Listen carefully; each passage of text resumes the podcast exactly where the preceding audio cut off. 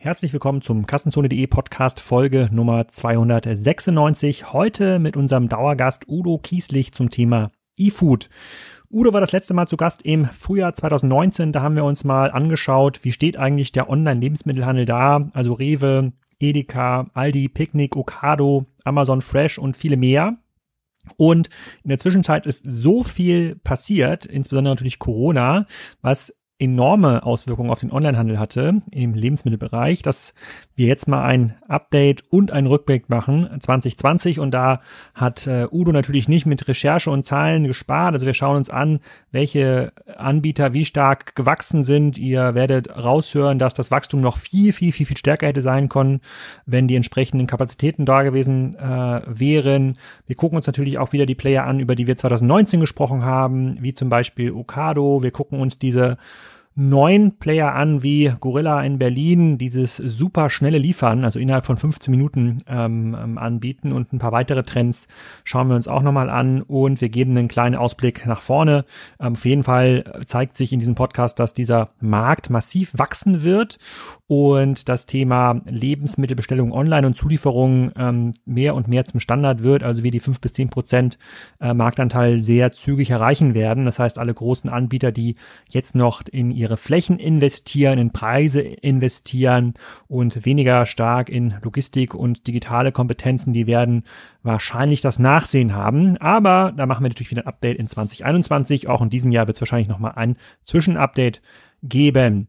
Ähm, diese Folge gibt es keinen Sponsor, zumindest keinen offiziellen. Da habe ich mal wieder Gelegenheit, in eigener Sache in den Markt hinauszuschreien. Und zwar ähm, habt ihr wahrscheinlich schon gehört, dass das Thema E-Commerce für viele Unternehmen mittlerweile auf der Prioritätenliste Nummer eins steht und natürlich auch viel in Software investiert wird, wie zum Beispiel Spriker. Das heißt, wir haben viele offene Stellen und eine Stelle möchte ich heute mal besonders herausheben und zwar ist das das Thema äh, Marketing Operations. Wir machen ja die Erfahrung, dass wir ähm, kaum noch physische Events haben. Ich persönlich glaube auch nicht an sehr große physische B2B-Events in 2021. Das wird wahrscheinlich noch viel, viel länger dauern. Das heißt, man muss viel stärker in digitale Assets investieren und seine ganzen Prozessketten da im Griff haben. Und da spielt Online-Marketing natürlich eine große Rolle. Und Menschen, die diese ganzen Tools zusammenbringen, also von HubSpot über Seismic, äh, rein in Salesforce, äh, die Google Analytics-Daten und, und vieles, vieles mehr, die sind Gold wert, weil die natürlich die Kosten-Umsatz-Relation in der Kundengewinnung massiv optimieren können. Und das sind sogenannte Marketing-Ops-Menschen. Wenn du jemand bist, der das kann, Lust hat, bei uns zu arbeiten, geht natürlich mittlerweile auch remote, das ist ja klar. Ähm, da würde ich mich sehr freuen. Vielleicht kennst du auch jemanden, das sind eher Rollen, die in äh, UK und USA bekannt geworden sind in den letzten Jahren. Das gibt's in Deutschland noch nicht so oft. Ähm, wenn ihr irgendeinen anderen Job sucht bei Spriker, dann schaut mal auf die Spriker Jobs Seite, verlinke ich nochmal in den Show Notes. Ähm, aber diese Marketing Ops Geschichte, die hat hohe Priorität. Jetzt aber erstmal Online Lebensmittel mit Udo. Udo, herzlich willkommen zum großen Update Lebensmittelhandel Online 2020. Die Vielhörer kennen dich natürlich schon. Das ist jetzt, glaube ich, deine fünfte oder sechste Ausgabe bei mhm. Kassenzone, bei der wir über den Lebensmittelmarkt äh, ähm, reden. Du als der Experte zum Online-Lebensmittelmarkt in Deutschland, Europa und weltweit. Ähm, stell dich doch mal den Hörern vor, die noch nicht die Gelegenheit hatten, deine Folgen zu hören. Ja, herzliche, äh, herzlichen Dank für die Einladung. Äh, freue mich auch nach langer Zeit mal wieder hier zu sein. Äh, und nachdem der Florian Heinemann sich ja jetzt als Stoppkostenexperte geoutet hat, äh, habe ich gedacht, da muss ich wieder gleichziehen. Äh, ja, also Udo Kieslich, ähm, bin vom Hintergrund Kaufmann, interessiere mich so für digitale Geschäftsmodelle und habe einige Jahre einen Online-Supermarkt geleitet mit Vollsortiment, vier, fünf Jahre und habe danach äh, ein ein äh, B2B-Plattform aufgebaut mit Kollegen Collex ähm, für den Getränkemarkt und bin jetzt im Sommer sozusagen ausgeschieden und bin jetzt sozusagen Free Agent und freue mich auf den Podcast. Wir haben äh, das letzte Mal gesprochen Anfang 2019 und versucht mal zu, zu schauen, was ist eigentlich 2018 passiert, was passiert 2019. Haben damals festgestellt als Fazit, Picknick gehört zu den Gewinnern. Mhm. Damals war Picknick ja noch neu, den Vielhörern von Kassenzone, den hält Picknick wahrscheinlich schon zum Halse äh, heraus, weil es so oft als Beispiel genannt wird. Ähm, Amazon hat damals zu den Verlierern gehört, weil mhm. sie sich eigentlich nicht schlau angestellt haben, 2018, Anfang 2019, äh, zumindest in Deutschland nicht mit dem mhm. Thema Lebensmittellieferungen. Äh, Wir haben begeistert auf Ocado äh, geschaut. Wir haben sehr fragend auf Rewe geschaut, weil ähm, die da nicht so richtig aus dem Knick gekommen sind und damals noch dieses vollautomatisierte Lager in Köln äh, noch im Bau war. Äh, und heute versuchen wir mal in die verschiedenen Märkte hineinzuhören. Äh, wir sind ja während Corona, wenn man das so sagen darf. Wir sind ja immer noch so ein bisschen äh, in, der, in der Pandemie, da ist relativ viel, äh, relativ viel passiert. Da gehen wir heute mal, ähm, da gehen wir heute mal durch. Fangen wir mal mit dem Fazit von 2019 ähm, an. Würdest du das heute noch so teilen? Also Amazon Flop, Picknick Top, der Rest Fragezeichen? Ja, also vielleicht vom Markt her würde ich sagen, dass das ja wieder ein sehr, sehr gutes Jahr für E-Food war, auch ohne Corona. Äh, also wir sind irgendwie 18, 19 Prozent in Deutschland äh, ist der, das Marktsegment gewachsen. Das war, glaube ich, das schnellst wachsende oder zweitschnellste Vertical überhaupt äh, so dass also E-Food strukturell sozusagen von kleiner Basis weiter mit knapp 20 Prozent wächst. Mhm. Auf der Anbieterseite, da gab es ja Neueinsteiger wie eine Picknick und äh, ich sag mal Professionals, die schon da waren, wie eine, eine Rewe. Ich würde sagen, dass die, die schon mal eine Plattform im Markt hatten, dass die halt von diesem Marktwachstum gut profitiert haben und dass das Ganze halt immer professioneller wurde und man ja auch in den Ballungsstädten vor allem sieht, dass auch immer mehr Zustellfahrzeuge mit den einzelnen Anbietern durch die Gegend fahren und äh, dass jetzt dieses, ich sag mal, diese Seitwärtsbewegung von Amazon in Deutschland, dass die jetzt nicht dazu geführt hat, dass es in dem Segment überhaupt nicht weitergeht. Und diese ganzen strukturellen Faktoren vom Lebensmittelhandel, also diese hohe Wiederkaufquote, äh, die, ähm, ja, die hohe Grad von Personalisierung, die, das äh, Lockmittel an die Anbindung von irgendwelchen Plattformen, die sind natürlich immer noch aktiv, sodass also 2019 eigentlich insgesamt auch ganz gut lief für, für eFood.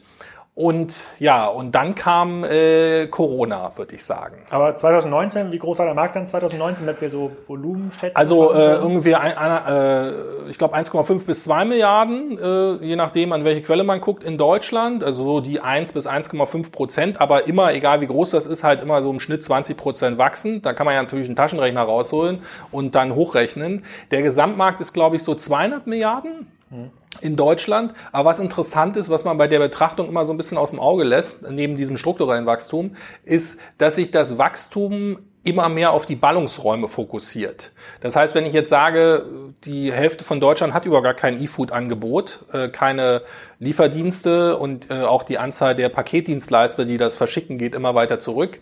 Und man sagt vielleicht 50, 60 Prozent konzentrieren sich auf die Top 10 Städte oder Top 10 Ballungsräume, dann ist der Marktanteil in den Ballungsräumen meines Erachtens schon höher, also auch vor Corona. Und jetzt mit Corona würde ich schon mal tippen, je nachdem an welche Stadt, zum Beispiel in Köln, könnte ich mir vorstellen, dass der Marktanteil von eFood schon 4, 5 Prozent erreicht hat über alle Anbieter. Hm, wir hatten ja damals, ich glaube 2019 schon mal geredet über die äh, Picknickzahlen und die haben ja gesagt, dass sie ach, wie heißt nochmal dieser Ort, wo sie angefangen haben? Amersfoort. Amersfoort, dass sie da nach drei Jahren einen 5- bis 10-prozentigen Marktanteil vom Lebensmittelkonsum in Summe haben. Das ja. heißt, jeden zehnten Supermarkt ja. äh, äh, ersetzen. Aber da sind wir noch lange nicht mit dem Online-Lebensmittelhandel. Nee, also da, da sind wir in Deutschland noch nicht. Äh, liegt natürlich auch zum Teil an der äh, Geostruktur, dass wir jetzt nicht so ein Riesencluster haben wie Paris oder London oder New York, sondern eher so fünf, sechs äh, äh, ja, Ballungsräume wie Hamburg, Berlin, Frankfurt, München. Äh, das ist natürlich nicht ganz so einfach und auch die Dichte in Deutschland ist nicht ganz so hoch wie in manchen anderen Ländern. Äh, aber wenn ich das jetzt mal vergleiche, zum Beispiel in äh, UK, Südengland, da sind, sind sie jetzt, glaube ich, mit Corona locker über alle Anbieter hinweg bei über 10 Prozent. Und das Interessante ist ja, Plattformen, Kohorten, Stickiness der Kundenbeziehung, dass ja jetzt schon klar ist, dass die Anteile dort weiter wachsen.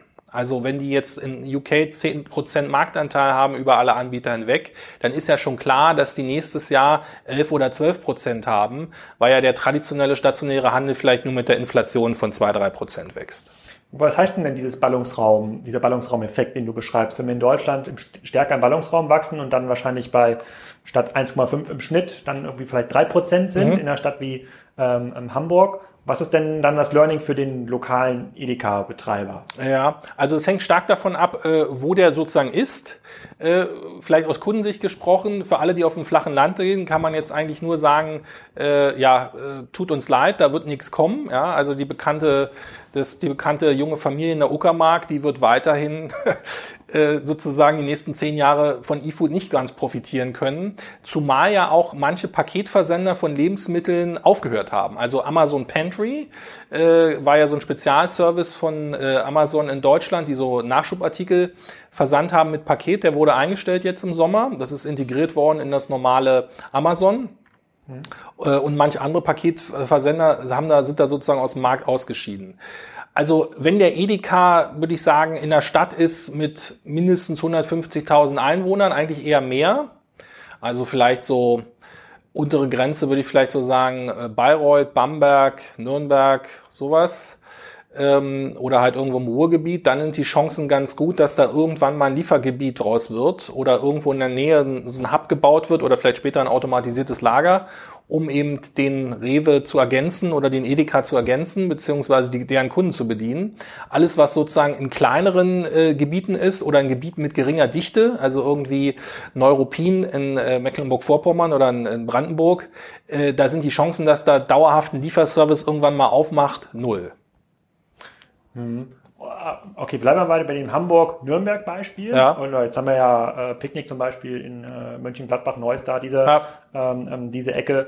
Ähm, hast du da mal mit einem Edeka-Rewe-Betreiber vor Ort geredet oder hast du irgendwie so ein Feedback? Merken die das, dass da ein Lieferdienst ist? Ähm, also mit, mit dem Betreiber hat dort vor Ort halt jetzt noch nicht geredet. Ich habe mal selber geguckt äh, und vielleicht kann man die Analyse in einem Jahr nochmal wiederholen. Wie viel, wie viel Online, wie viel Supermärkte und Drogeriemärkte gibt es denn eigentlich in München-Gladbach jetzt und wie viel gibt es vielleicht in ein, zwei Jahren?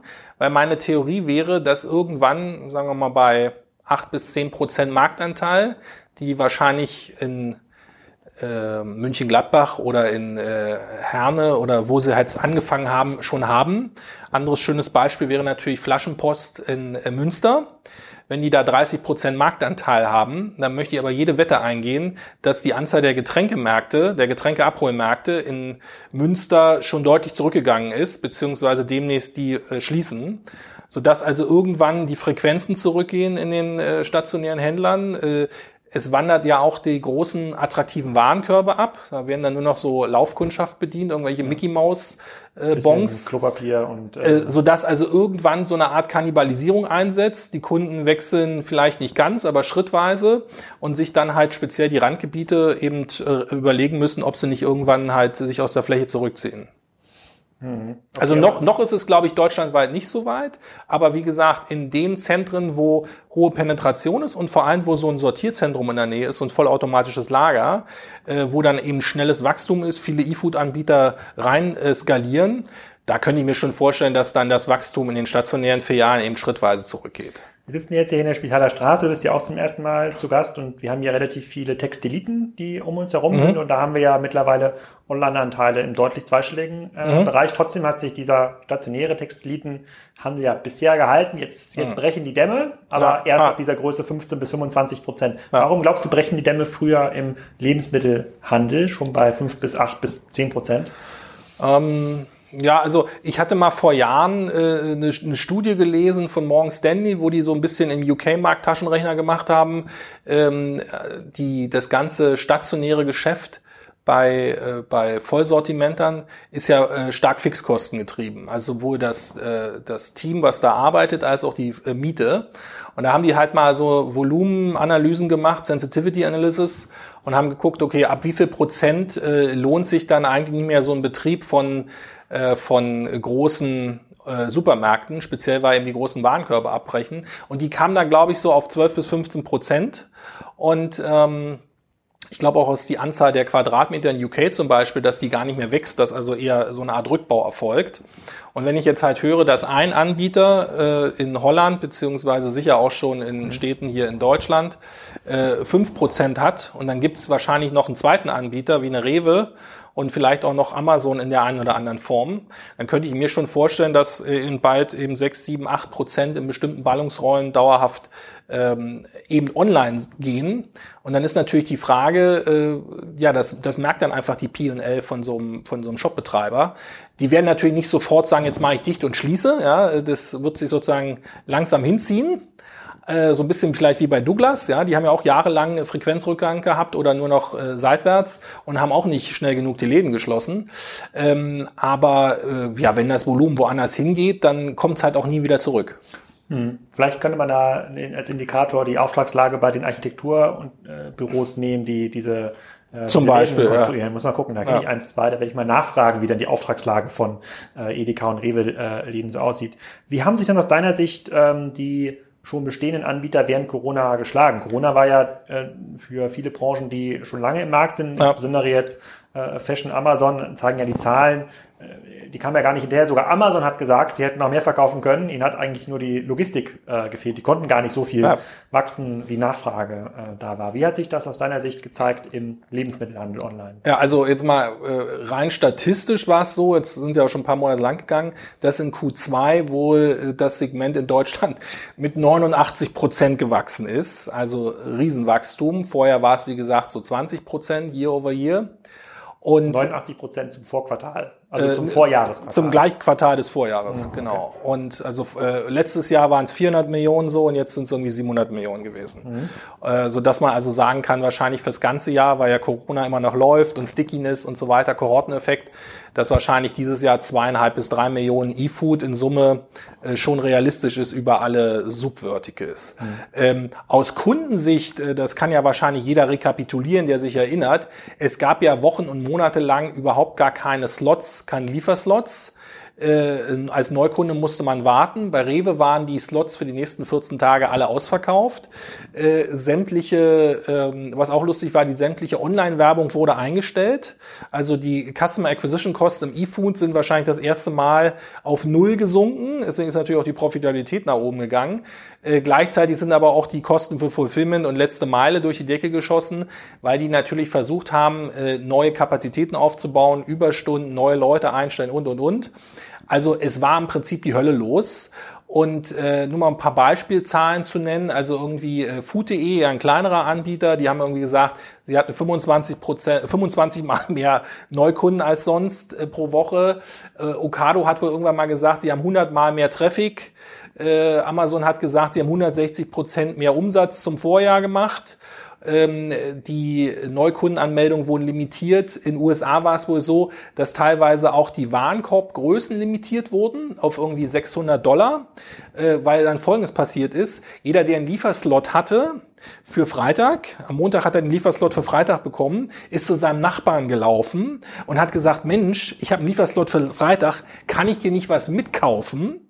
Und dann ist Folgendes passiert, die Warenkörbe, die vielleicht eher so bei 100 bis 150 Dollar lagen, die dann teilweise auf mehrere hundert Dollar durch die Decke geschossen, äh, weil die Leute ihren Nachbarn helfen wollten. Und daraufhin mussten halt die Anbieter zum Teil die Warenkorbgrößen limitieren äh, Okado hat, glaube ich, limitiert nicht mehr als 50 Warenstücke.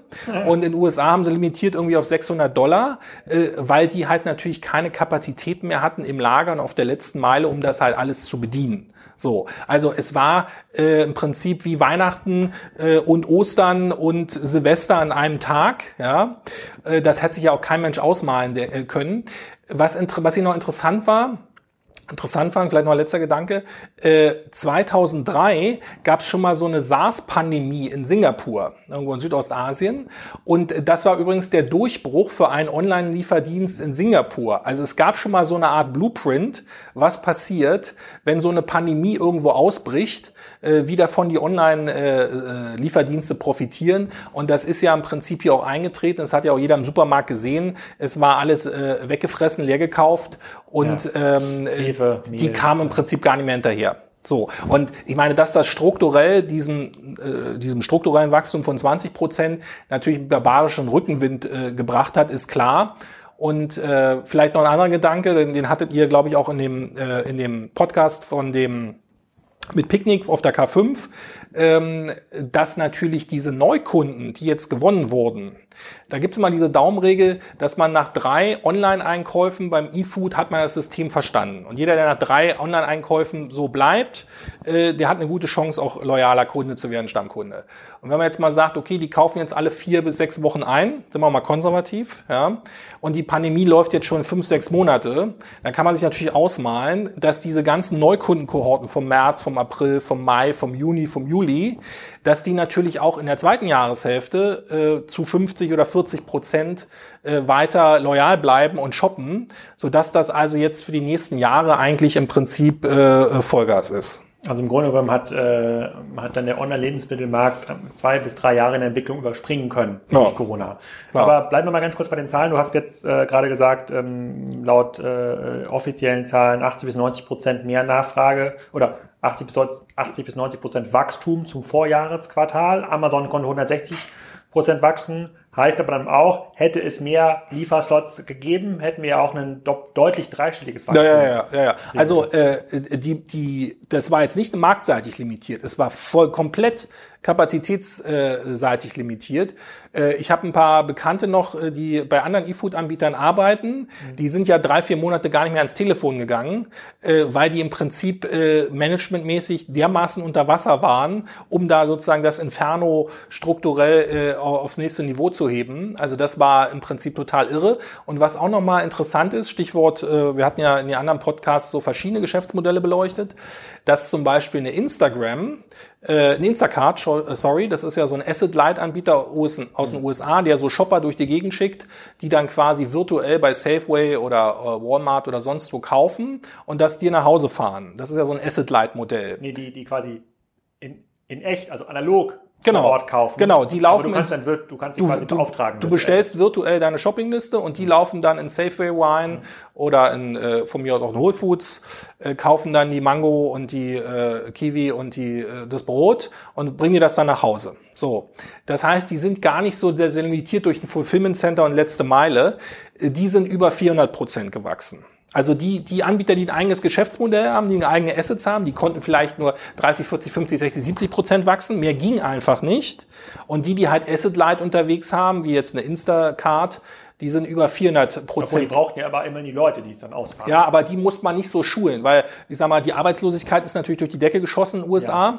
Ja. Mhm. Äh, auch Stichwort hier Amazon, das war für die natürlich auch ein, ein gefundenes Fressen. Ja, 170.000 neue Leute einstellen bei der Arbeitslosenquote und äh, also die konnten natürlich da viel schneller reagieren und deswegen, ähm, also es wäre marktseitig wie gesagt noch viel mehr möglich gewesen, aber da waren halt die Kapazitäten zu Ende.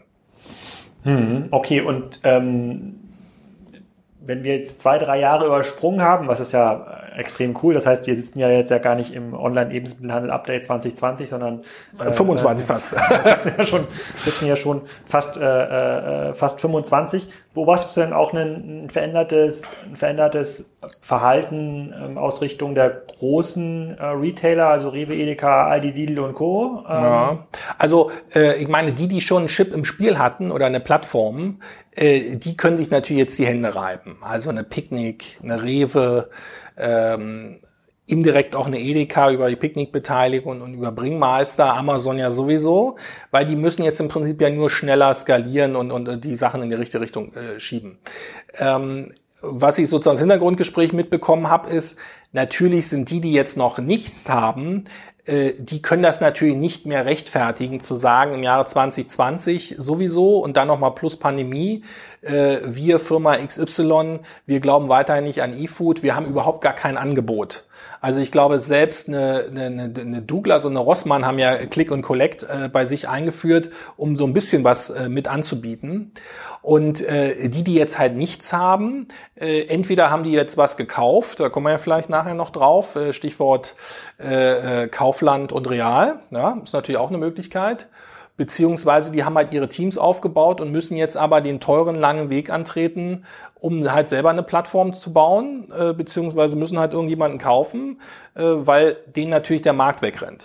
Bleiben wir gleich mal bei äh, Kaufland ähm, ähm, Real, der Akquisition im ähm, deutschen Markt. Danach müssen wir vielleicht nochmal international gucken, was eigentlich passiert ist. Und vielleicht nochmal als Hinweis, wir haben ja in den letzten Folgen, die wir in den letzten zwei Jahren aufgenommen ähm, haben, ja tatsächlich sehr strukturell über die Geschäftsmodelle geredet. Mhm. Also alle die Hörer, die verstehen wollen, warum funktioniert Picknick so viel besser als andere Lieferdienste oder vermeintlich besser oder wie funktioniert eigentlich so ein Instacart, darüber haben wir schon ausführlich mhm. äh, geredet. Das verlinke ich auch nochmal in den, äh, in den Show Notes. Ja, der, der Big Bang, den du ansprichst, ähm, zumindest jetzt für die Brancheninsider, äh, war ja, dass äh, die Schwarzgruppe äh, mit ihrem Label Kaufland den Real.de Marktplatz gekauft hat. Mhm. Äh, und Real hatte das ja mal vor oh, vier Jahren gekauft, damals noch mit dem Namen Hitmeister.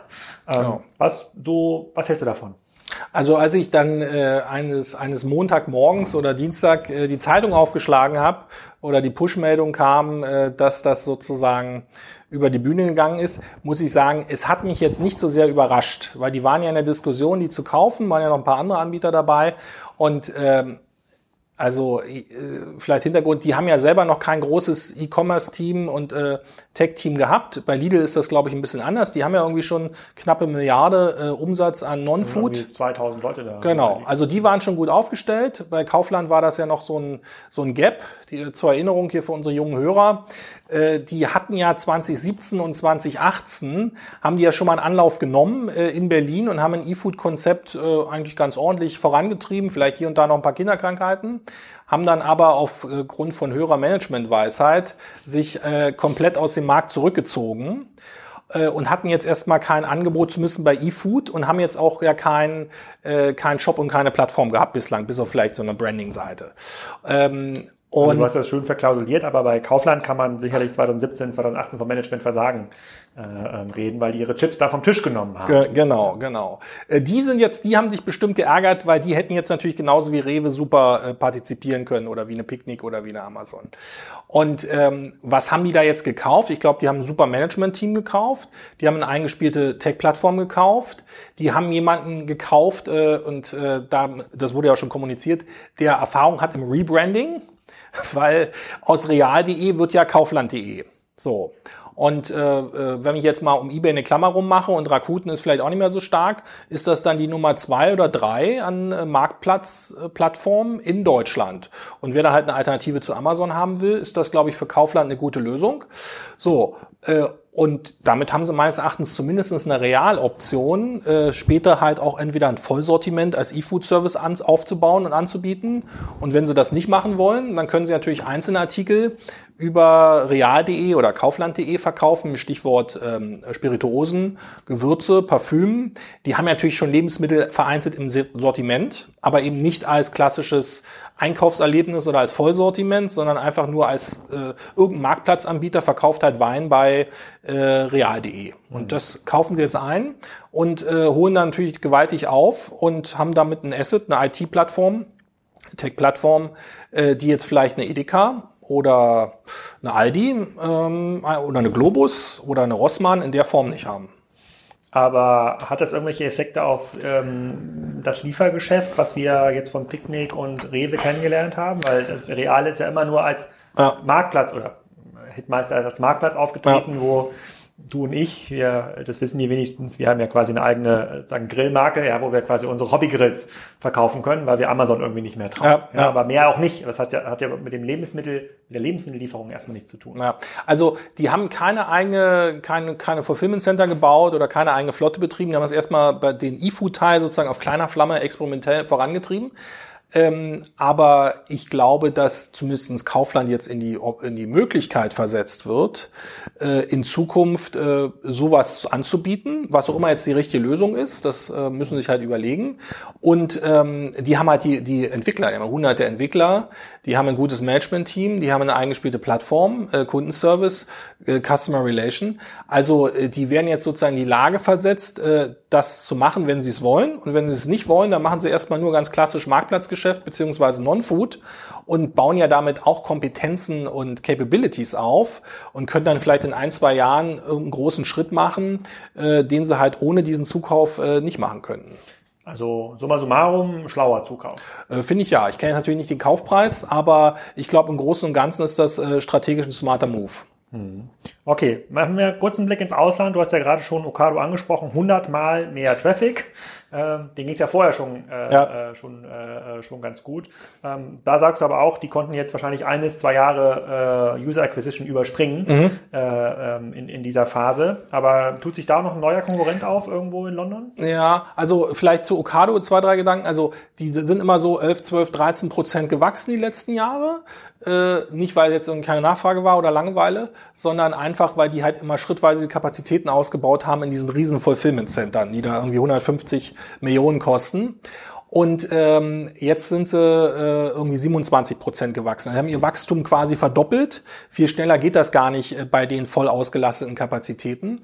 Äh, bei Okado gibt's, glaube ich, äh, zwei interessante Sachen. Das eine ist, äh, Okado äh, entwickelt sich immer mehr zu einer Tech-Firma. Also sprich, die verkaufen ihr ganzes Know-how, ihr IP ihr Software, ihre Automatisierungstechnik an die großen Retailer dieser Welt, an äh, Kroger in den USA, die haben eine 5% Beteiligung erworben, an äh, Carrefour in Frankreich und so weiter und sagen denen, pass auf, ihr kriegt unsere Software, unseren Shop, unsere äh, äh Warehouse-Technologie äh, müsste natürlich äh, Lizenzgebühren zahlen und versetzen ähm, damit eben große Anbieter in den großen Märkten. In jetzt äh, bei Paris wird jetzt gerade eins aufgemacht von äh, von einem französischen Anbieter. Kroger äh, will über 20 Fulfillment Center in den USA bauen. Das heißt, die entwickeln sich eigentlich von einem äh, Food Retailer hin zu einer Tech-Firma und haben auch eine gigantische Unternehmensbewertung dadurch erfahren. Also das finde ich einen interessanten Trend. Äh, und damit äh, verbreitet sich natürlich dieses E-Food als Konzept, als Geschäftsmodell über die ganze Welt oder über die westliche Welt. Äh, der zweite Gedanke ist, die haben die haben so einen neuen Lieferservice gemacht, der nennt sich, glaube ich, Zoom bei denen, also so ähnlich wie der Softwareanbieter. Und äh, das ist im Prinzip so ein ultra-fast äh, Direktlieferung, weil die halt auch gemerkt haben, dass dieses Thema äh, letzte Meile, schnelle Zustellung und noch immer schnellere Zustellung, Same Day und noch kürzer, dass das halt unheimlich hohe Conversion hat und auch ein gewisses Marktsegment das will. Und die waren strukturell vorher nicht so aufgebaut. Und äh, das merkt man ja an allen Enden. Zalando, Amazon, eigentlich alle Anbieter, ob jetzt Food oder Fashion, äh, versuchen ja durch entsprechende Infrastruktur immer mehr dieses Service-Level zu verbessern und die Lieferzeiten zu verkürzen. Und ähm, da musste sogar jetzt selbst eine Okado nachziehen und hat da einen entsprechenden Service jetzt, glaube ich, Ende letzten Jahres oder Mitte diesen Jahres auf den Markt gebracht. Und äh, vielleicht letzter Gedanke zu Okado. Äh, wie gesagt, die haben ja mit vielen, in vielen Schlüsselmärkten äh, haben sie schon Partner, an denen sie diese ganze Assets und IP verkaufen. Es gibt nur ein Land, ein Land leistet tapfer Widerstand. Äh, ein Land, wo es noch keinen Partner gibt für Okado, äh, und das ist Deutschland. Ähm, ob das jetzt daran liegt, dass die, das ganze IP-Paket relativ teuer ist ob das daran liegt, dass bestimmte Anbieter die nicht, äh, nicht mehr brauchen oder nicht wollen oder nicht dran glauben, da kann man jetzt drüber spekulieren. Aber äh, das fand ich ganz interessant, dass eben noch kein Anbieter Okado in Deutschland als Partner gewonnen hat. Aber wenn ich jetzt irgendjemand äh, schnell eine Lösung bräuchte, und ich wäre jetzt irgendwie Entscheidungsträger in einem entsprechenden Gremium, dann würde ich zumindest mal mit denen sprechen. Hm um welches Problem zu lösen? Um überhaupt eine, eine, eine relativ schnelle, professionelle Plattform beziehungsweise Lösung äh, für meinen eigenen E-Food-Service zu haben, äh, wenn ich es in-house noch nicht habe. Hm. Ja, da gibt's ja tatsächlich noch den einen oder anderen in Deutschland, sagen, der das, äh, der sich das anschauen kann. Ähm, du hast auch in die USA geschaut, hast mir hier im Vorfeld äh, ein paar Namen rüber, äh, rüber, ge, ähm, rüber geworfen, äh, was die Wachstumszahlen angeht. Instacart hast du gerade schon äh, gesagt, über 400 Prozent Wachstum. Es gibt ja noch Shipped, die machen, glaube ich, was ganz ähnliches. Ja, ist, glaube ich, auch so Direktlieferung. Mhm. Äh, ähm, also äh, es gibt sozusagen klassische Vollsortimentanbieter, so wie bei uns jetzt sagen wir mal eine Rewe oder eine Bringmeister, ähm, die halt eigene Warehouse-Struktur haben. Äh, äh, Fresh Direct ist da ein großer mit mhm. mehreren hundert Millionen in, in New York. Äh, es gibt so Beteiligungen von äh, eine, äh, Peapod, äh, die sind ganz gut. Und äh, der andere große Konkurrent neben Amazon, der äh, Food-Kompetenz aufbaut im Online-Bereich, ist Walmart. Also die haben ja in den letzten drei, vier Jahren wie die wahnsinnigen Assets gekauft und Leute eingestellt äh, und äh, zusammen mit Kroger, also Kroger, Amazon und Walmart sind wahrscheinlich die drei, also Amazon mit Whole Foods zusammen natürlich mit der Tochter, äh, die wahrscheinlich im, äh, im klassischen Vollsortiment mit Assets in den USA sich wahrscheinlich durchsetzen werden. Und dann gibt es immer, immer noch so ein paar Spezialisten, also so ultraschnelle Belieferung oder eben Asset Light äh, wie, wie Instacart. Aber gibt's dann, lässt, lässt sich dann daraus irgendwie einen Trend ablesen, wo man sagen kann, wenn du jetzt ein großer Retailer bist und jetzt, weil du vielleicht das bisher diese Entscheidung noch nicht getroffen hast, jetzt erstmal neu in Logistik und Co. investieren kannst, würdest du denn äh, anfangen, in so eine äh, kleinteilige Logistik zu investieren, wie sie ein Picknick hat, Elektrofahrzeuge, ja. kleinere Hubs, oder findest du diesen Weg, den Nocado gewählt hat oder den Rewe ja, glaube ich, immer noch stark investiert, äh, dieses vollautomatisierte Lager in äh, Köln, kann man vielleicht nochmal gleich nochmal reden, ähm, vielleicht bauen die noch woanders Lager mhm. auf, ist das der richtigere Weg? Ja, schwer zu sagen. Man ist natürlich auch ein bisschen so ein bisschen Lernkurve aus den letzten fünf, sechs Jahren. Ähm, ich glaube, wenn man ein, ein, hohes Ambitionsniveau hat und nicht so ein bisschen im Testmodus unterwegs ist, sondern sagt, es ist für mich ganz klar, ich brauche ein eigenes E-Food-Angebot äh, in dem und dem Vollsortiment, mit der und der Abdeckung, mit dem und dem Service-Level. Also wenn das schon wirklich klar ist und ähm, äh, ich sozusagen mein Geschäftsmodell transformieren will, wie eine Rewe zum Beispiel, äh, dann ist, glaube ich, der Ansatz sozusagen, das dann in-house aufzubauen und so selber irgendwann zu sagen, ich mache ein äh, automatisches Lager, richtig. Mhm. Ähm, wenn ich jetzt sozusagen mich sozusagen Schritt für Schritt als Startup voran, äh, äh, voranarbeite, also vielleicht erstmal kleiner Testmarkt, dann äh, außerhalb der Ballungszentren in Holland was aufzubauen und dann halt äh, zu wachsen, äh, dann kann das auch richtig sein. Interessant ist, dass die Strategien an einem bestimmten Punkt wieder zusammenführen, nämlich äh, dass äh, ab einer bestimmten Größe aus Kostengründen, äh, Stichwort Unit Economics, äh, man um ein automatisiertes Lager nicht drumherum kommt. Und Picnic ist ja, hat ja selber jetzt auch gesagt, dass sie in Holland da jetzt das erste automatisierte Lager im, im Bau nehmen für, weiß ich nicht, 200 äh, Millionen. Ähm, Ach stimmt, da gab es auch ein bisschen Twitter-Doku. Genau, und äh, auch mit einem externen Partner, also die haben nicht eigenes Inhouse Inhouse-Know-how an dem, an dem Punkt. Das ist ja auch zu kompliziert am Anfang. Sodass dieser Weg, den Okado da anbietet, quasi, ich gebe dir so eine Turnkey-Solution rund um Sorglospaket, Automatisierungstechnik, Software und so weiter, ist wahrscheinlich für den einen oder anderen großen Anbieter, der jetzt noch nichts hat, ein guter Weg, diese, diese paar Jahre zu überspringen. Der einzige Haken an der Sache ist natürlich, und äh, deswegen ist der Weg, den Picknick gewählt hat, auch nicht äh, falsch. Äh, man braucht natürlich am Anfang Auslastung. Und die Auslastung kommt natürlich nur über Kunden und die muss man akquirieren, die muss man pflegen. Man muss die eigenen operativen Prozesse in den Griff bekommen.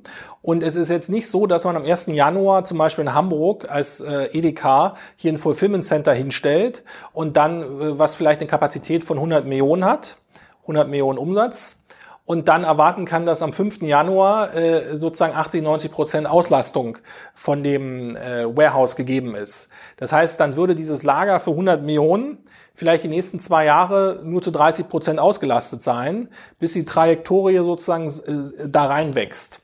Und insofern war das vielleicht ganz smart von Picnic als Startup zu sagen, ich kaufe mir erstmal so eine abgerockte Lagerhalle äh, von ehemals Tengelmann da in Viersen in, in Nieder ähm, in in der Nähe von München-Gladbach.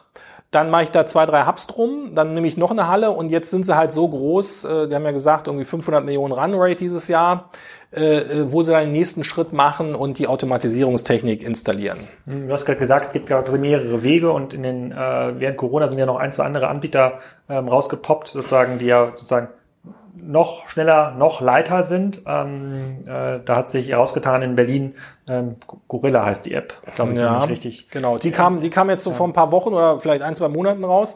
Äh, das ist ein Start-up, ähm, auch so Tech, Tech-Jungs. Ähm, ganz ganz witzig ist jetzt nicht kommerziell nicht der nicht der der der Big Mover ja aber sozusagen vom Mindset her ganz interessant und zwar was machen die die sind im Prenzlauer Berg, also dichtester, äh, dichtest besiedelter Bezirk in ganz Deutschland ähm, und haben ein Einzugsgebiet, glaube ich, irgendwie von dreimal drei Kilometern und sagen, wir liefern dir deine äh, Lebensmittel, sie haben so 1500 bis 2000 Artikel, so die Basics, ja, Marmelade, Eier, Banane, Eis, Bier, Wasser. Ähm, wir liefern dir die Basics innerhalb von, Trommelwirbel, 10 Minuten. So, mit dem Fahrrad, direkt. Ne? So. Und also Stichwort Direktfahrt. Also quasi wie so eine Art Shopper, der natürlich jetzt nicht in den Supermarkt läuft, sondern der in so einen kleinen Kühl, in der, wahrscheinlich in der Kühlzelle hin, im Hinterhof, wo das alles drin ist und dann kommt die Order. das ist ein festes Sortiment. Da ja, ja, ja, ja. Wie groß ist das? Äh, 1500 bis 2000 Artikel. Und das kannst du irgendwo bei dir selber lagern? Also, in der, wenn du jetzt hier sagst, unser, unser Raum hier ist eine Kühlzelle und dann noch eine Kühlzelle und ich habe von jedem Artikel vielleicht nur fünf bis zehn. Also das ist, das kriegst du schon ganz gut Ja? hin. Ja, ja. Und äh, aber der Gag ist natürlich, jetzt kommt die Order durch die App rausgeschossen im Lager. Jetzt kann man sich mal überlegen, sagen wir mal fünf Artikel, wie schnell äh, äh, muss derjenige im Lager sein, um die äh, Sachen zu kommissionieren, halbwegs gut zu verpacken, weil die Eier dürfen ja nicht kaputt gehen und die Banane soll nicht gedrückt werden. Dann dem Fahrradkurier zu geben. Und der Fahrradkurier hat jetzt ungefähr noch sechs bis sieben Minuten, um die nächsten anderthalb bis zwei Kilometer äh, zum Kunden zu fahren, der im Hinterhaus sitzt, im vierten Stock, die Treppe hochzuhetzen und dann das Ganze zu übergeben zu mehr oder weniger Supermarktpreisen und einer Liefergebühr, glaube ich, von 1,80. So, also Fazit ist, ähm, da unterstreicht halt diesen Conversion-Effekt von schneller Lieferung. Das ist halt brutal. Aber ob sich das wirtschaftlich rechnet, weil das ist ja eine Direktfahrt. Der fährt ja dann von dem Kunden mit dem Fahrrad wieder zurück zu Ja. seinem Lager. Der nimmt ja dann nicht ein Paket mit oder macht da einen Roundtrip. Ähm, äh, da würde ich mal ein Fragezeichen dran machen, aber es gibt halt, Was nehmen die für Lieferung? äh, ich glaube 1,80. 1,80. 1,80 als Liefergebühr. Mindestbestellwert ist, glaube ich, 10 Euro oder 15 Euro. Und äh, der kann natürlich als Fahrradkurier jetzt auch nicht äh, einen Warenkorb über 60 Euro mitnehmen. Also, dass der da drei Boxen mitschleppt, ähm, äh, das passt natürlich nicht aufs Rad. Also, äh, jetzt muss man fairerweise sagen, dass die das schon in der Regel ganz gut schaffen. Ich glaube halt nur nicht, dass das skalierbar ist im größten Umfange, weil natürlich, äh, wie gesagt, Prenzlauer Berg ist der dichteste besiedelte Teil von ganz Deutschland. Irgendwo in, äh, in Randgebieten, äh, Buxtehude oder, äh, weiß ich nicht, Reinickendorf in Berlin, äh, da fährt der Fahrradkurier sich natürlich tot. Ah, okay, aber ich, ähm, wahrscheinlich ist ja Berlin nicht der Ursprung dieser Idee. Würde mich zumindest Nee, wundern, wenn nee, sowas in nee da gab's wohl, äh, ich glaube, äh, äh, Puff Go oder Go Puff. Äh, da gibt's äh, gibt's Vorbild in USA und in anderen Ballungsräumen, die das schon in größerem Umfange machen. Man kann ja auch überlegen, dass zum Beispiel eine Lieferando die Essen abholen. Die holen jetzt immer fertiges Essen aus den Restaurants innerhalb von 25 bis 40 Minuten. Da kann ja jeder selber austesten. Äh, Die könnten natürlich genauso gut auch äh, Lebensmittel mitbringen. Und warum hat das eine Lieferando oder eine Lieferheld äh, zumindest in den letzten zehn Jahren nicht gemacht? Weil sich es halt wirtschaftlich nicht lohnt. Aber technologisch und vom Supply Chain her könnten die das natürlich irgendwann auch einführen. Und äh, Es wäre mal interessant zu sehen, quasi das, äh, das sozusagen Sneak Preview in das Investorendeck, weil irgendein eine Ratio muss ja dahinter stecken. Das macht jetzt ja niemand aus Nächstenliebe. also wie gesagt, aus Kundensicht ist es, ist es Vielleicht sind die äh, Produkte äh, über den Verfallsdatum und kostenlos. Naja, das, das würde ich jetzt, das würde ich nicht. Also kann ja jeder, wie gesagt, äh, ist auch äh, interessanterweise App-only, also so à la Picknick, Mobile-only. Und äh, wer Interesse hat, äh, wie gesagt, Gorilla äh, kann er gerne runterladen, muss dann nach Berlin, äh, Prenzlauer Berg fahren und sich aufs hinstellen und kann dann gerne bestellen. Ja, also wenn die Gorilla-Gründer das hier mithören, äh, ich, wir laden sie gerne in äh, Podcast ein. Vielleicht können wir das ja auch dann zu dritt machen. Lüften. Zoom. Können wir das Äh, Geheimnis können wir, können wir mal dahinter gucken. Ich bin da total offen. Ich finde es total Ja, cool. ja. Also äh, du hast mir ja gerade schon ein bisschen die Hoffnung genommen. Ich wohne ja auf dem Dorf, also jetzt nicht äh, Buxtehude, aber äh, deutlich unter 100.000 Einwohner, dass Ja. ich da jetzt keinen Lebensmittelservice bekomme. Da werde ich auch keinen Gorilla äh, bekommen. Aber ich bin ja äh, Erfahrungen von Hörern würden mich interessieren. Aber wenn die Founder da irgendwie dabei sind, ähm, hier habt ihr die Bühne, äh, könnt ihr ein bisschen erzählen. Ja. Ähm, äh, Udo und ich äh, ähm, fragen dann die Fragen, Genau. die uns, äh, äh, die uns, äh, die uns interessieren. Ist das so ein genereller Trend? Also noch schnellere Ja, Lieferung? ja. Also äh, als wir damals so vor zwei, drei Jahren äh, die äh, von meiner alten Firma All You Need Fresh, da hatten wir immer einen Cut-off äh, bis Mitternacht am nächsten Tag geliefert. Und immer wenn je weiter wir nach vorne gerückt sind, äh, je besser der Cut-off war, desto höher war halt die Conversion. Und zwar nicht linear, sondern die ist halt exponentiell angestiegen. Also jede Stunde, die wir später dem Kunden erlauben konnten zu bestellen, am nächsten Tag geliefert, hat er die Conversion irre nach oben getrieben. Und äh, eine Rewe hat jetzt gesagt, dass wenn sie ihr neues Lager in Berlin äh, da eröffnen, automatisiert und das alles eingeschwungen ist, dass sie, glaube ich, äh, irgendwie bis Mittag bestellt und abends geliefert. Oder eine Bringmeister hat das, glaube ich, jetzt auch schon. Aber in, in Köln gibt es dieses automatisierte Lager. Ja, ja, ja. Und also kann jeder, jeder Hörer, der in Köln mal äh, äh, Zeit und Hunger hat, äh, sollte mal bei Rewe sozusagen sich anmelden und mal gucken, sagen wir mal vielleicht um 10 Uhr, ob äh, sozusagen was das Service Level ist, wenn er einen Slot kriegt, ob die schon äh, zu 16, 17 oder 18 Uhr liefern können oder erst zum nächsten Tag. Und ähm, Amazon hat ja ein Riesenprogramm aufgelegt, äh, sozusagen Same Day, wo sie die durchschnittliche Lieferzeit von zwei Tagen auf einen oder einen halben Tag verkürzt haben. Äh, Ocado baut wie verrückt aus und Zalando Plus, dieses Premium-Lieferprogramm von Zalando. Wenn man jetzt äh, einen Rock oder eine Hose kauft bei Zalando, da gibt's ja, wenn man im Checkout ist, gibt's ja sozusagen normale Lieferung und dann gibt's Zalando Plus, was ja nichts anderes ist als ein schneller Service, wo man sagt, bis heute Abend geliefert. Und äh, ich wäre jetzt auch nicht überrascht, um dann nochmal den Bogen äh, zu Hamburg zu kommen äh, dieses andere äh, Fashion, der Konkurrent von Zalando, helf mir mal, ähm, About You, About you ähm, mit dem Tarek. Ich wäre jetzt nicht überrascht, wenn die irgendwann sagen, pass mal auf, äh, äh, es ist soweit, äh, wir haben jetzt auch Same Day äh, in, in Hamburg oder in den Ballungsräumen, weil die müssen vom Service-Level natürlich nachziehen. Und nachziehen heißt aber nicht einfach nur das im Shop implementieren oder versprechen, sondern es ist natürlich für die Logistik, also sowohl für die letzte Meile als auch für Fulfillment, äh, äh, ein hoher Anspruch, weil die können ja nicht einfach doppelt so schnell durchs Lager rennen, sondern äh, du musst dann halt die IT-Prozesse und die Automatisierungstechnik nachziehen. Ja, das hat Tarek auch mal im Podcast gesagt, dass er quasi null Angst hat vor einem Preiswettbewerb, weil Preise kann man einfach mit einem Klick in der Datenbank ja. anpassen, aber Servicewettbewerb ist immer die Hölle, äh, weil das immer ein großer Aufwand ist, dem äh, danach, danach, danach zu ziehen. Okay, jetzt wird schneller geliefert. Ähm, äh, konzentrieren wir uns nochmal auf unsere Online-Lieblinge und wir hatten die ja, wie du gerade gesagt hast, auf der K5-Konferenz virtuell, mhm. hatten wir ja einen Slot mit äh, Olaf Koch von der Metro, äh, von der Flaschenpost, äh, Christoph war dabei und äh, Michael Müller von, mhm. von Picknick. Von Picknick gab es Mitte 2019 auch, ähm, hat, ist irgend so ein äh, ist äh, unsere Bilanz rumgeflattert im Netz, äh, wo die Zahlen von 2018 auch relativ mhm. transparent äh, drin waren. Fangen wir mit Picknick an. Ähm, jetzt so zwei Jahre nachdem das Picknick-Geheimnis gelüftet wurde. Wie beeindruckt bist du von der Performance heute? Ja, ich meine jetzt aus Kundensicht und Rollout-Expansionssicht äh, geht das ja ganz gut voran. Also zwei große Hubs haben sie, äh, 14 kleinere Depots äh, beziehungsweise 14 Städte beglücken sie jetzt äh, aus zwei Hubs, die lustigerweise alle in Nordrhein-Westfalen liegen noch, also sowohl Niederrhein als auch Ruhrgebiet. Ähm, weiß gar nicht jetzt 2019 irgendwie so äh, wahrscheinlich 40, 50 Millionen, würde ich mal vermuten. 2020 äh, muss man sehen, also auf jeden Fall mehr. Ähm, da ist, glaube ich, der spannende Punkt sowohl für die Kunden als auch für die Wettbewerber. In welcher großen Region werden sie als nächstes starten? Also ich glaube, es ist nicht so spannend, ob sie jetzt die nächste Ruhrgebietstadt äh, live nehmen oder die nächste Stadt am Niederrhein, sondern eher die Frage, gehen Sie jetzt nach München, nach Berlin, mhm. nach Hamburg, ja, ist ja auch etwas underserved Market. Ähm, ja. Und äh, dann werden die natürlich Kiel. nach Kiel Müller hört hier Flensburg, Kiel, Kiel ja. Hamburg, ja. Hannover, äh, dann werden die natürlich alle Städte da drumherum ab 150.000 Einwohnern mhm. potenziell beglücken. Und äh, das hast, hast du ja auch in dem Podcast und den äh, Schalten gehört.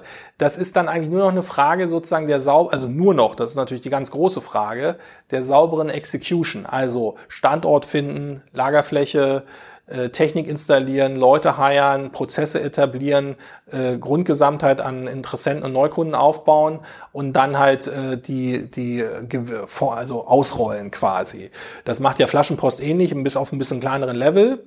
Äh, also das läuft jetzt professionell durch. Ähm, die werden natürlich immer größer, immer dominanter in den jeweiligen Märkten. Die Leute, die schon Chip im Spiel haben, wie eine Rewe oder eine Amazon, die sind da vielleicht etwas entspannt. Die, die jetzt noch nichts haben, äh, die wird das natürlich äh, äh, bitter treffen. Und äh, was ich interessant fand, war, äh, es könnte sein, die sind ja jetzt, glaube ich, auch in, im Ruhrgebiet in Essen.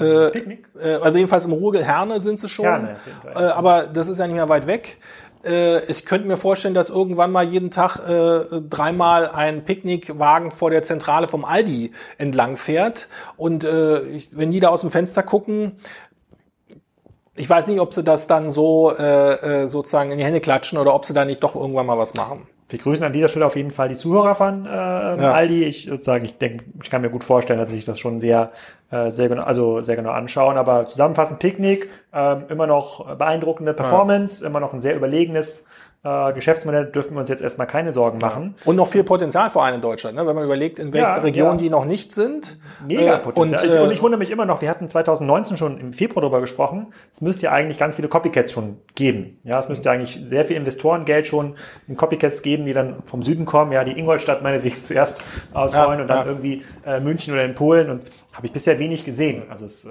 Ja, es gibt so ein, ich sag mal, in einer Anlehnung äh, in der Schweiz, die heißt die Ja. haben auch so ein paar Elemente übernommen. zu Mikro gehören. Genau. Ähm, äh, es gibt sicher auch Anbieter, die App-Only-Services machen. Das äh, ist, glaube ich, schon ganz interessant.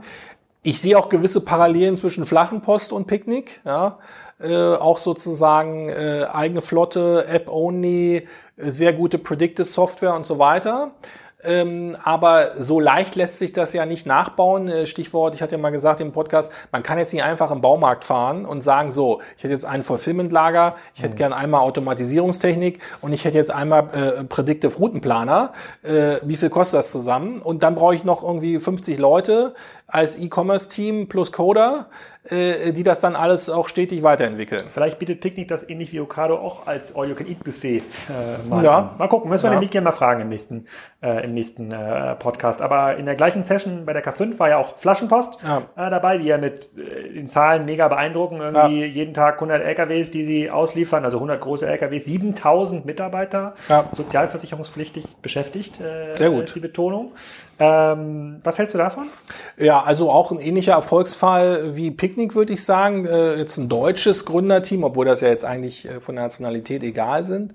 Ähm, ja, in der, in der scheinbar unattraktiven Nische Getränkelieferung, ja, wo man vielleicht auf den ersten Blick sagen würde, es gibt ja kaum was unattraktiveres, weil schwer, äh, viel Schleppen, äh, Preiskampf äh, neigt, neigt zum Commodity-Charakter, ja.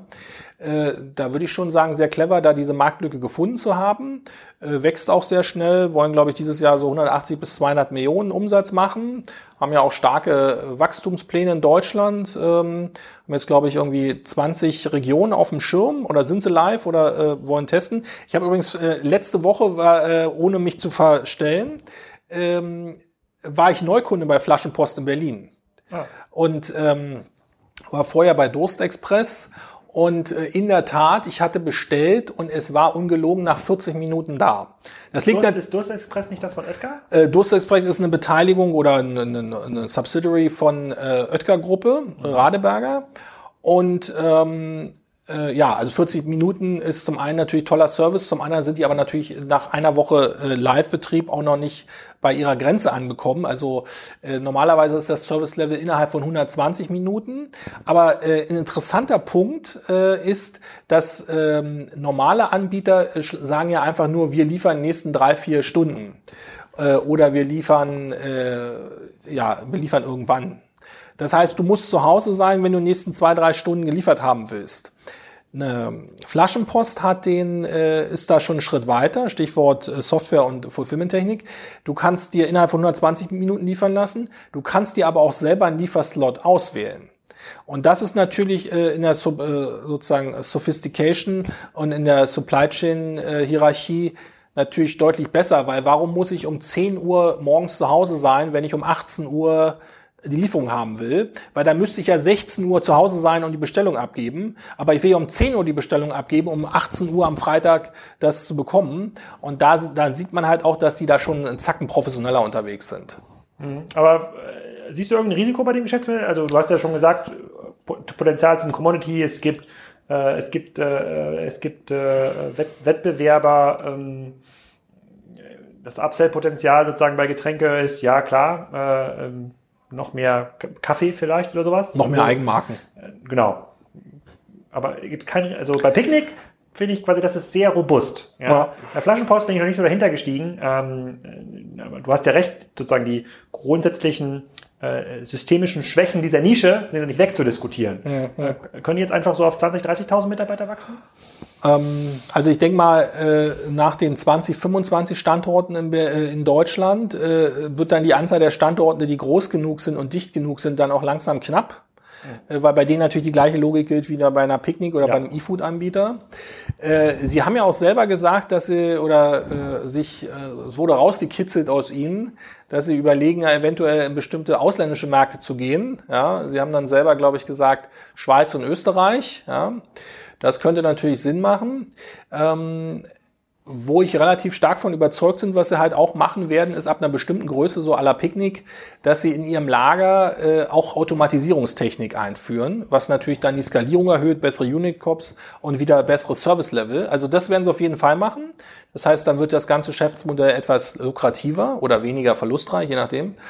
Ähm, wo ich halt eine, eine strategische Gefahr sehe, ähm, kann natürlich auch eine Chance sein, dass wenn jetzt Picknick oder andere Anbieter, äh, Vollsortimentanbieter in verschiedenen Ballungsräumen sich ausbreiten und gutes Service-Level anbieten, ist natürlich die Frage für bestimmte Kundengruppen, warum soll ich denn jetzt nur Getränke bei einem Getränkelieferdienst bestellen, wenn ich auch Getränke bei einem Vollsortimentanbieter mit zusammen mit Fleisch, Wurst, mhm. Chips und Brot bestellen kann. Äh, die haben natürlich eine größere Auswahl, und das betonen sie ja auch, irgendwie so, ich glaube, 1500 bis 2000 Artikel. Ich habe mir gestern mal die Mühe gemacht, als Vorbereitung hier für unseren Podcast, und habe per Hand die Picknick-App durchgezählt, die alkoholischen und die nicht alkoholischen Getränke, äh, wie viele Artikel die haben. Und jetzt rate mal, wie viel Picknick anbietet. Alkoholische, nicht alkoholische? Ja, also Bier, Wein, Wasser, Saft, Softdrinks, alles zusammen. Eistee, Red Bull, You name it. 300. 450. Jetzt ist natürlich die Frage, ist die Auswahltiefe äh, von einem äh, Spezialisten wie einer Flaschenpost mit 1500 bis 2000 Artikel so viel mehr wert, als die nur 450 Artikel äh, bei einem Picknick, der, oder vielleicht auch bei einem anderen Rewe, der hat natürlich noch viel mehr. Ähm, also da gibt es irgendwann einen Trade-off, wo bestimmte Kundengruppen vielleicht sagen, okay, spontane Party am Freitagabend, dann nehme ich natürlich Flaschenpost. Aber wenn ich jetzt hier äh, die junge Familie, wenn die am Dienstag für Freitag bestellt, äh, dann wird doch äh, die Frau im Haus nicht sagen, äh, äh, Schatz, du bestellst die Getränke extra, weil es so toll ist. Hm, das stimmt. Und grundsätzlich ist ja die These vertretbar zu sagen, dass es einfacher ist, sich von einem Vollsortimenter wie Picknick Richtung Getränke zu entwickeln, genau. als für einen sozusagen Getränkespezialisten wie Flaschenpott Richtung Vollsortimenter. Also das ist zumindest ein Risiko.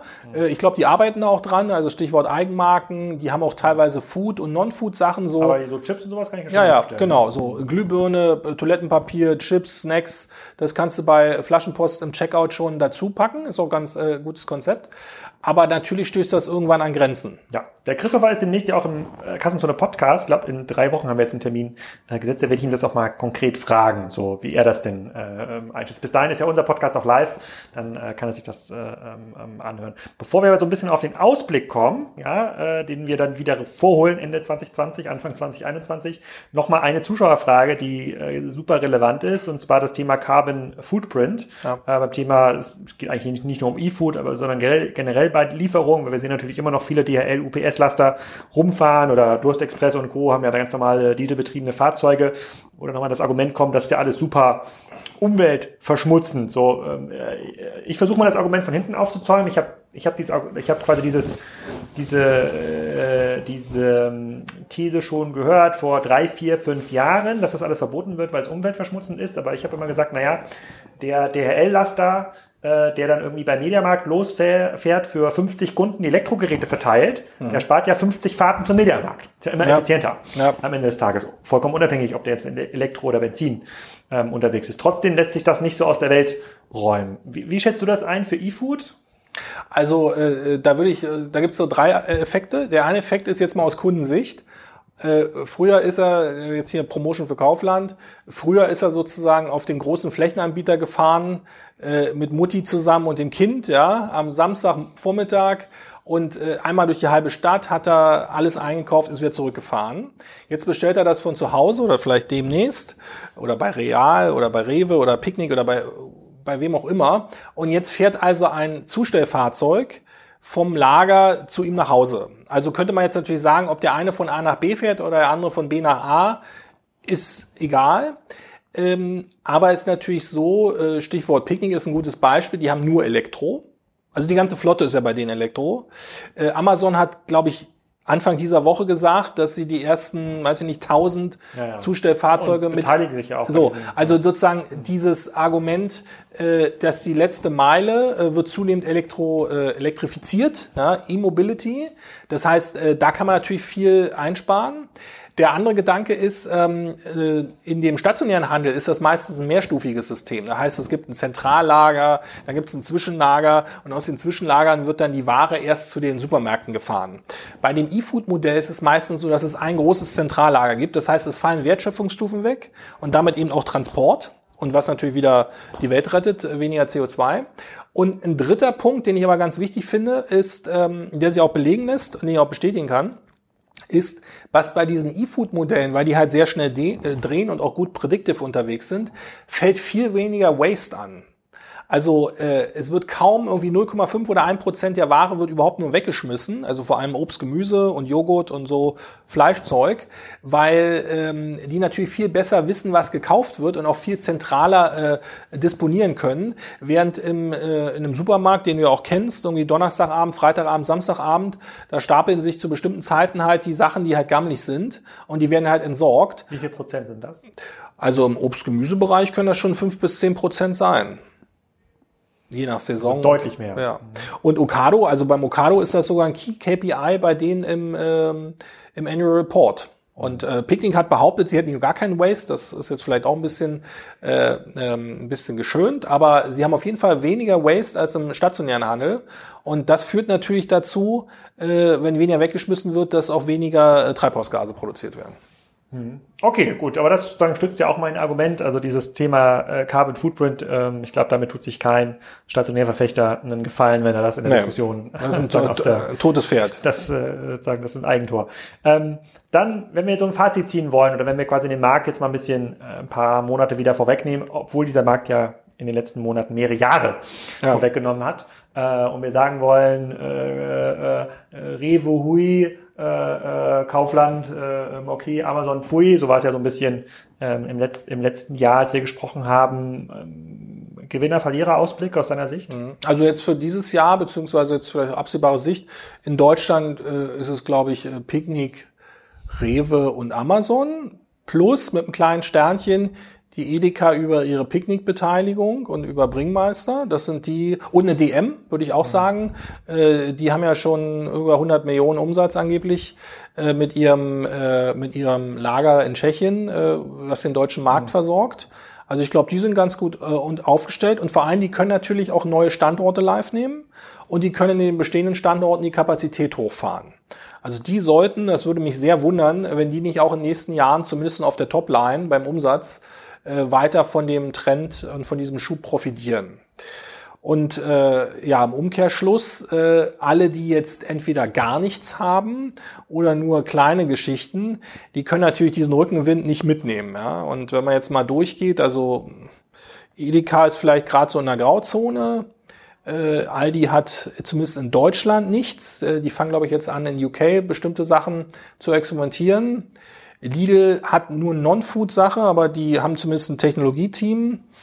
Dann ähm, Wobei das Lidl-Technologieteam mit dem Lidl-Shop ja äh, auch auf dem toten Pferd sitzt, aus, aus meiner Sicht, weil sagen, das ist ja so ein äh, Restpostenangebote-Shop, das ist natürlich ja. in der Amazon-Ebay-Ökonomie komplett überholt, da die ja. billigste Nähmaschine anbieten zu wollen ja. und zu hoffen, dass der Kunde dann nochmal auf Lidl.de schaut und noch einen Strandkorb mitnimmt. Ich glaube, das ist vorbei das Thema. Wahrscheinlich. Und äh, ja, also Rossmann hat äh, ist sicher auch äh, jemand, der die Chancen nicht so richtig nutzen kann bislang. Aldi, Edeka ist vielleicht Grauzone. Christoph Werner ist noch demnächst im Podcast bei, äh, bei, bei Kassenzone Anfang September. Den, ah ja, okay. Äh, ich glaube, die sind. welche äh, Frage muss ich dem stellen? Du kannst ihn ja mal äh, fragen, wann er äh, sozusagen, äh, wann er Automatisierungslager in Deutschland aufmacht und was er von der. Du kannst ihn mal fragen, was er von der Rossmann Online-Strategie hält. Da würde ich nicht darauf antworten. Die sind äh, der, der Raoul und der Christoph, die versuchen sich sozusagen zumindest in der Öffentlichkeit äh, äh, aus dem Weg zu gehen. Aber ich frage ihn mal, vielleicht erfahren wir ja. dazu was. Ja. Ja, und äh, wie gesagt, dann ist natürlich die Frage, ob Okado über einen Partner vielleicht irgendwann mal in Deutschland äh, einen Fuß fasst. Das finde ich auch nochmal ein spannender Punkt. Und dann ist natürlich äh, der Punkt, irgendwann wird sich ja Amazon auch aussortiert haben, also sowohl in den USA mit Whole Foods als auch mit ihren äh, Plattformen und Assets in UK. Und äh, interessanterweise, die haben ja Amazon Fresh in Deutschland nicht eingestellt. Die haben das sozusagen nur eher so seitwärts laufen lassen. Äh, zur Erinnerung äh, für unsere Hörer, die äh, Berlin, Potsdam, Hamburg und München werden bedient. Die bauen die Flotte immer weiter aus. Also wenn Amazon das als strategisch wichtig und wertvoll betrachtet, irgendwann werden sie sicher auch in dem drittgrößten Markt äh, nach UK und USA in Deutschland sicher auch mal wieder etwas mehr machen. Aber da steht jetzt noch nichts, äh, ist noch nichts spruchreif. Sehr spannend. Du hast mir eine E-Mail in Vorbereitung äh, äh, geschickt hier auf unseren äh, Podcast. Du bist quasi mit großem Abstand der best äh, vorbereitete äh, Podcast-Gast äh, hier in der Kassenzone als Dauerstamm äh, äh, Gast. Da versuche ich den äh, Florian Heinemann auch noch ein bisschen hin, äh, zu erzählen. Diese E-Mail konnte ich so ein bisschen als Vorbereitung auch äh, online posten. Da müssen wir nochmal durchgehen, wo irgendwas drinsteht, was nicht gepostet äh, äh, werden, äh, äh, werden soll. Aber wenn du mit, damit okay bist, könnte man das auch als Teaser nutzen, gleich bei LinkedIn. Ich schau mal, haben wir irgendwas vergessen? Was haben wir noch nicht besprochen? Ich glaube, wir sind äh, gut durchgekommen. Also was äh, vielleicht noch äh, noch zwei Gedanken zum als Ausblick. Also ich glaube, wo, worüber wir uns äh, und natürlich auch die Kunden dieses Jahr freuen können, ist, dass äh, die bestehenden Anbieter und vielleicht auch der ein oder andere neue äh, ihre Kapazitäten ausbauen und auch in mehreren Ballungsräumen äh, angreifen werden. Also ich könnte mir so vorstellen, Regionen wie Nürnberg, Stuttgart, Hannover, vielleicht auch Hamburg, ja, dass da der ein oder andere neu dazukommt oder halt Kapazitäten aufbaut. Das ist also aus Kundensicht ganz interessant. Und was ich persönlich spannend finde, äh, aber das ist vielleicht jetzt auch erst ein Thema für drei, vier, fünf Jahre, äh, ist die Frage, was passiert eigentlich, wenn dieses Thema autonome Fahren, letzte Meile, wenn das technologisch einsatzbereit ist, weil das ist ja natürlich kostenmäßig und ressourcenmäßig ein großes Bottleneck. Äh, dann kann ich natürlich meine autonome Zustellflotte, da kann ich ja mein Fulfillment-Lager anstatt ranpacken. Aber gab es ja nicht schon Tests in den USA? Also es gibt schon erste Tests, so kleine Buggies, die da 30 äh, Kilo auf dem, auf dem Bürgersteig durch die Gegend fahren. Aber stell dir vor, du hast ein Transportmittel, äh, irgendwie ein Amazon-Fahrzeug, ein bisschen mit einer Klappe, die fährt hier bis in die Spitalstraße 3 äh, schickt dir eine SMS, sagt, in fünf Minuten ist das da. Dann sagt er so, ich bin da. Dann gehst du runter, kriegst einen Code, machst das Ding auf, nimmst deine drei Tüten und vier äh, Kisten, stellst deinen Pfand wieder rein, machst die Klappe zu, der fällt weiter, äh, null Personalkosten, totale Personalisierung, keine Probleme mehr mit Zeitfenstern. Äh, da kannst du sogar Sonntagzustellung machen, weil es ja keine, kein, kein Joe da drin sitzt. Äh, also das wird natürlich in drei, vier, fünf Jahren, äh, jetzt bin ich kein Technologiegott, wann das äh, einsatzbereit ist, glaube ich, das Spiel noch mal deutlich weiter Richtung E-Food Da wäre meine Wette, dass wir da dass die ersten erfolgreichen Tests in China sehen, weil die natürlich deutlich, ja. äh, deutlich, äh, sagen wir mal, offener sind, äh, sozusagen, was auch Kollateralschäden mit solchen Lieferdiensten. ja, aber da, das ist ja der Punkt. Und äh, wenn das dann kommt und irgendwie funktioniert, woran, wo ich ehrlich gesagt keinen Zweifel habe, dann ist natürlich die Frage, was, worauf kommt es dann an? Und dann kommt es darauf an, dass du eine Plattform hast und Kundenbeziehung. Ja. Und dann sind natürlich alle am, ich sag mal, äh, im Bredouille, die da nichts äh, aus der alten Welt mitbringen können. Genau, die, ich glaube, die Leute, die jetzt quasi immer nur noch in noch bessere Angebote auf der Fläche äh, investieren und sich diesen Online-Investitionen entziehen, die haben dann in fünf Jahren dann nicht kein, ja. keine Mitsprachemöglichkeit äh, mehr. Da gebe ich dir recht. Ähm, sehr cool sehr ausführliches Update äh, äh wieder. Ja. Äh, wir gehen gleich nochmal die E-Mail durch und schauen, was man da wirklich sagen live stellen kann und was, äh, äh, was nicht. Ich hoffe, dass das nächste Update nicht ja. wieder erst in, in einem Jahr ist, sondern wir zwischendurch nochmal ja. reden können. Ähm, vielleicht haben wir die Möglichkeit ja mit äh, Gorilla und Co. mal so eine kleine Online-Session äh, zu machen. Ähm, wenn, wenn die Leute sich bereit erklären, dann macht man es auch als Webinar. Da können ähm, auch ein paar Leute zuhören. Äh, für alle diejenigen Anbieter, die hier mithören und eine Idee haben, wie man das in Kiel aufziehen kann. Äh, wie, wie viele Einwohner hat Kiel? 250.000. Oh, das ist ja noch über der Threshold. Ja, finde ich allerdings auch. Aber dafür sieht man da relativ wenig. Ich meine, die neueste Entwicklung in Kiel, du wirst es kaum glauben, da gibt es jetzt seit zwei Monaten die Elektroroller. Also das ist ungefähr das äh, Innovationstempo, halt, es kommt. Äh, mit dem wir dort vor Ort äh, leben müssen. Udo, vielen Dank. Bis Gern, zum nächsten Mal. Und viel Spaß und, mit dem Podcast. Viele Grüße an alle Leute bei Aldi, Lidl, Rewe, K, äh, Lidl, äh, Rewe und Edeka, die hier zugehört haben. Gern. Dankeschön. So, das war schon wieder. Jetzt bestelle ich erstmal meine kühlen Getränke hier beim Lieferdienst der Wahl. Das weiß ich nämlich gar nicht genau, wer hier in Lindau slash Gettorf überhaupt liefert. Muss ich erstmal noch rausfinden. Und in den nächsten Folgen könnt ihr euch freuen, unter anderem auf Mano Mano, auf Flaschenpost, auf Ivonic und viele, viele mehr. Ich muss jetzt mal wieder anfangen, die Gästeliste äh, in Takt zu bringen. Ähm, jetzt sind wir so am Ende der Sommerpause an, angelangt. Jetzt hören wieder mehr zu und es sagen auch mehr zu für den Podcast. Und äh, da sind einige spannende Geschichten ähm, dabei. Es kommen auch wieder ein paar kleinere Händler ähm, vor, die so ein bisschen aus dem Nähkästchen plaudern, Unternehmen, die man möglicherweise nicht so oft bei den großen Blogs in Deutschland liest, aber wir geben auch viel Gas bei Wimlex, unserem Schwesterpodcast, der ausgestrahlt wird aus äh, Stockholm, Amsterdam und aus Hamburg. Das teilen wir uns äh, mit ein paar anderen Leuten, die auch immer wieder coole Gäste zum Thema Handel und E-Commerce haben. Hört da mal rein, wenn ihr noch eine Folge sucht. Ansonsten ähm, unterstreiche ich nochmal meinen Tipp vom letzten Mal hört in den Doppelgänger IO Podcast rein von Philipp Glöckner und Philipp Klöckner. Und äh, bis zur nächsten Woche.